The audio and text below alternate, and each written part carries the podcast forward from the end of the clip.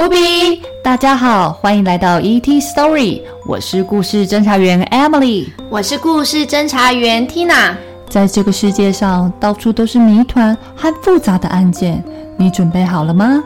故事飞碟即将起飞，跟着我们一起进入侦探的世界，谜题等着被解开。欢迎你在节目底下或是 FB 粉丝专业分享您听完故事后的心得哦。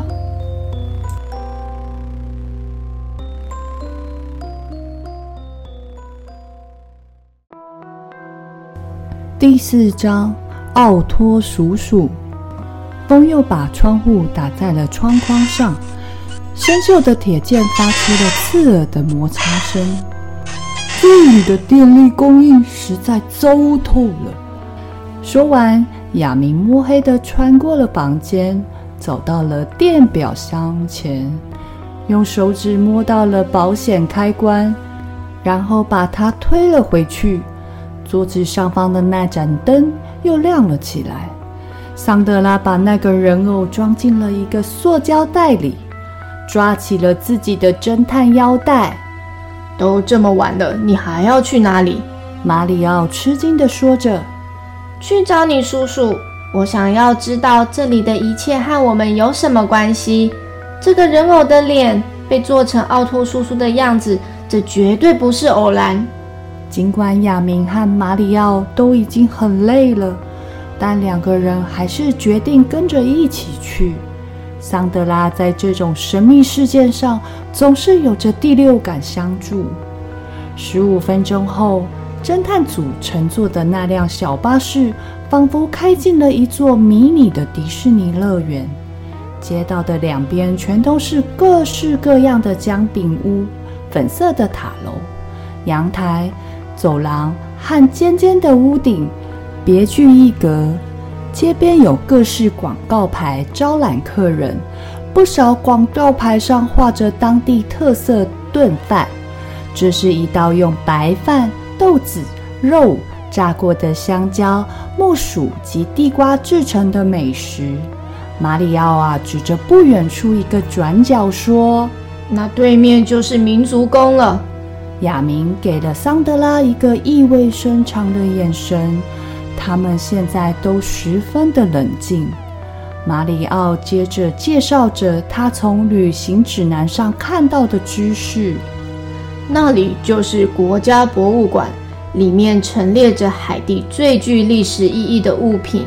此外，还有圣玛丽号、哥伦布旗舰上的巨锚。这艘船不幸在海地角触礁沉没。一四九二年，殖民者们正式从这艘船的甲板上踏上新大陆，并建立了第一个据点——内维达德。终于，他们来到了这座建筑前，门口的招牌上刻着“维也纳民族博物馆，海地实验室”。负责人是奥托·克莱恩博士。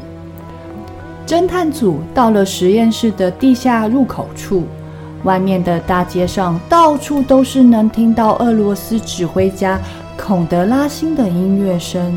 桑德拉敲了敲粉红色的木门，侦探组得到了父母的同意，来到海地旅行两周，拜访马里奥的叔叔。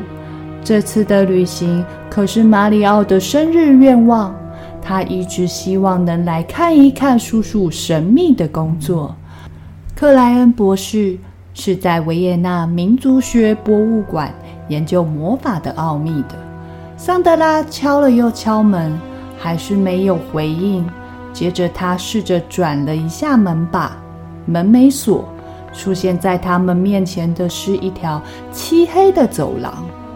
他们摸黑的走了进去，透过一扇房门上的小窗，能看见里面有亮光。马里奥停下了脚步，轻轻的喊着：“奥托叔叔，你有听到吗？”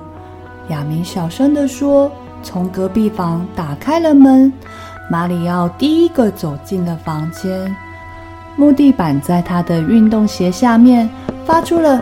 嘎吱嘎吱的声音，突然有一双冰冷的手紧紧地抓住了他的右边脚踝，紧得连血液都没有办法流动。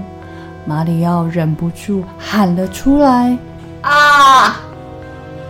想知道发生什么事？敬请期待下周第五章怪事。喜欢我们故事的话，请到 Apple Podcast 留下五星好评，或是到 FB ET Story 故事飞碟粉丝专页点赞追踪我们哦。